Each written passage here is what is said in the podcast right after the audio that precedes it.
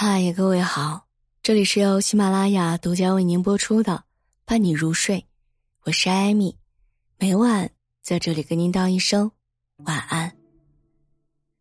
在撒哈拉沙漠有一种土灰色的沙鼠，每当旱季到来的时候，它们就争相囤积草根，用以应付即将到来的艰苦岁月。从早到晚，沙鼠们忙得不可开交。他们在自家的洞口上进进出出，满嘴都叼着草根儿。有一个现象很奇怪：当沙地上的草根儿足以使他们度过旱季时，沙鼠仍然分秒不停的寻找草根儿，否则便焦躁不安，嗷嗷叫个不停。实际上，沙鼠根本用不着这样的劳累和过度。一只沙鼠在旱季里只需要吃两公斤的草根。而沙鼠一般要运回十公斤的草根才能踏实，大部分草根最后都腐烂掉了，沙鼠还要费尽力气的将腐烂的草根清理出洞。当别的小动物都在享受阳光、微风和食物的时候，只有沙鼠们活得疲惫不堪。我们身边有太多人就像沙鼠一样，习惯了为明天提前焦虑，比如说月底考试。但还没有等到月末，几周前就开始担心能不能考好；比如周一上班，但周日还没过完，就开始发愁下周的工作能不能顺利进行；比如孩子才刚满月，就操心他未来有没有好的工作，能不能娶上媳妇儿；又比如刚刚买了房子，就开始担心房价会不会贬值。我们总是习惯预知明天的烦恼，妄想能够提前解决未来的忧患。然而，提前焦虑的下场往往是既改变不了未来一定会到来的事实，又耗费了此刻的心情。所以说，做人最忌讳的就是预知明天的烦恼。企业家李明艳讲过自己的一段经历：几年前，他很向往新西兰的生活，新西兰景色宜人，风光辽阔。更重要的是，当地人民喜欢冒险，发源于此的极限运动可以说是数不胜数。于是，他和他的老婆决定自助旅行前往新西兰。出发前，他打定主意，此行一定要挑战闻名遐迩的高空跳伞。凭着一腔热血，他在网上报了名。想不到，刚刷卡付款后的隔天，他就开始紧张了。哎呀，我到底在干嘛呀？轻轻松松玩就好了嘛，为什么给自己找罪受呢？老婆也在一旁碎碎念：“哎呦，你要是发生什么意外，我一个人怎么办呢？我语言不通，要怎么救你啊？”想着想着，李明艳越来越焦虑，甚至还做了好几天的噩梦。等到跳伞的那天，李明艳在教练的鼓励下纵身飞翔，她感受到前所未有的自由与欢快。原来空中的景色那么美丽，跳伞的感觉那么刺激。更重要的是，他发现跳伞的设备很先进，教练很专业，整个过程都特别的安全。自己那几天的紧张不安，简直就是瞎担心。希腊哲学家赫拉克利特说：“除了变化本身，万事皆变化无常，唯一能够确定的只有当下。”很多时候。你以为旅途会大失所望，体验后才知道不虚此行；你以为明天会暴雨倾盆，结果出门却是艳阳高照；你以为未来会焦头烂额，却不想日子会顺风顺水。世事无常，谁也不知道明天会是怎样的。一味对明天苦苦思虑，结果就是白白蹉跎了今天的宝贵时光。人际关系学大师卡耐基的童年是在农场中度过的。一天，在帮母亲摘樱桃时，他哭了起来。妈妈问他说：“你哭什么呀？”他哽咽道：“我怕会被活埋。暴风雨来时，他担心被闪电打死；日子不好过时，他担心食物不够吃。他怕一个名叫做山姆·怀特的男孩会割下他的两只耳朵；他怕女孩子在他脱帽向他们鞠躬时取笑他；他怕将来没有姑娘肯嫁给他。他还为结婚之后该对太太说的第一句话是什么而操心。这些问题困扰着卡耐基，让他饱受折磨。日子一年年过去，卡耐基渐渐长大成人。他发现，曾经让他担惊受怕的事情几乎都没有发生过。于是，就有了那句流传甚广的名言：“那些你所担忧的事情，百分之九十九都不会发生。”在我们的生活当中，看似有很多的烦恼：高考失利、中年失业、投资失败、感情失意。我们总是在这样那样的构想中焦虑，担心自己的未来是不是会过得一团糟。实际上呢，高考失利不代表前途尽毁，中年失业不代表人生无望，投资失败不代表不能东山再起，感情失意不代表一辈子会孤独终老。很多时候，让我们停滞不前的不是现实的困难，而是脑海当中的臆想。任何时候都要记住。那些你所担忧的事情，百分之九十九都不会发生的。有位格尔夫人生活很不开心，用她自己的话来说，世界上一切烦恼都落在了我的脑袋上。那她烦恼的究竟是什么事儿呢？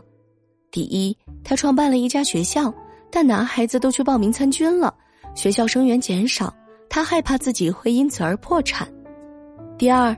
他听说自己的房子所在的区域会被政府征收用于建造机场，这样一家子可能就没有安身之所了。第三，院子里的井水已经干涸，不挖一口新井没水喝，挖一口新井，万一房子被政府征收，钱就白白浪费了。这些烦恼让格尔夫人终日苦闷不堪。后来，他甚至把这些问题写在一张纸上，贴到办公室的墙上，每天看几遍。时间一天天的过去，一眨眼就是三年后。这天，格尔夫人在办公室无意中发现这张旧纸条，她惊讶的发现，曾经困扰她的问题早已消失了。他们是怎样发生改变的呢？第一，政府拨款训练退役军人，他的学校不仅得到了政府的支持，而且很快人满为患。第二，政府机场的规划下来了，夫人的房子并不在规划区。因此，他不必担心房子的事情。第三，原来啊，建一口水井只需要花一点点钱。生活中那些让我们烦恼的事情，大概率都不会发生。退一万步想，即便发生了，也不会如你想象的那么艰难。你会发现，曾经让你头疼棘手的事情，真当你转身直面的时候，总会一样一样的被解决。真正困住你的，其实不是事情本身。而是在胡思乱想中对自己一遍又一遍的负面暗示。前美国海豹突击队队员马库斯写过一本回忆录，叫做《孤独的幸存者》。书中记载了这样一个细节：作为举世闻名的特种部队，海豹突击队队员们日常的训练极其辛苦，但在他们训练基地的一角挂有一口钟，这口钟的作用就是让参加训练的人在熬不下去的时候敲响它。然后可以自由的离开训练基地。有一个特别的现象是，钟声响起的时间一般都是在夜里，而不是艰苦训练的白天。心理学家对这个现象进行了分析，得出一个结论：训练的时候大家都不会去想太多，所以都能挺过去。但是到了晚上，他们却担心明天的训练还会像今天一样的艰苦。孤苦冷清的深夜里，对明天痛苦的预知，让他们陷入恐惧之中，最终选择了放弃。松浦弥太郎曾说：“那些经常困于不安和焦虑的人，对未来往往有想太多的毛病。”很多人在上学的时候，总是担心未来找不到工作该怎么办；工作的时候，总是担心未来失业了该怎么办；结婚的时候，总是担心未来买不起房子该怎么办。于是。因为担心找不到工作，在该学习的时候想着打工；因为担心失业，在该认真上班的时候想着找下一家公司；因为担心买不起房，在该结婚的阶段反复的拖拉。提前焦虑的结果，就是不断加深对未来的恐惧，削弱你的行动力，让你一事无成。怎样跳出对明天焦虑的怪圈呢？乔布斯的故事值得聊一聊。二零零四年，乔布斯被诊断出患有癌症，当时他甚至不知道胰脏是什么。拿到患胰脏癌的结果后，他一头雾水。医生告诉他，他得的是一种绝症，顶多还能活三到六个月。那段时间，我整天和诊断书一起生活，医生给了我使用镇静剂，太太在旁边陪着我。当时我怕极了，一想到我要怎么面对明天，明天会怎样呢？后来我明白了，我不能把今天的事情留给明天，因为我知道明天是永远不会来的。结局我们都知道，乔布斯因病离开了这个世界，但是他的伟大就在于，即便知道自己不久于世，也没有在对未来的忧虑中浪费了今天。他积极的配合治疗，并进行了肝脏移植手术，得以重返工作岗位。生命的最后尽头，他将所有的时间都用在热爱的事业和家人的陪伴上。这两件事都让他感受到了莫大的慰藉和幸福。古罗马诗人奥维德有句名言：“过不好今天的人，明天会过得更糟。”如果你在吃饭的时候想着明天的工作，饭菜就会索然无味。如果你在工作的时候想着下班会不会塞车，效率就会变得十分低下。为未来做准备，最好的方式是发挥全部的精力与热情，走好眼前这一步，珍惜此时，把握今天，就是对明天最好的奖赏。最后和大家说个苏轼的故事吧。乌台诗案发生后，苏轼被贬黄州，被贬职意味着薪资一下少了许多。一大家子的吃喝成了难题，苏轼是怎么做的呢？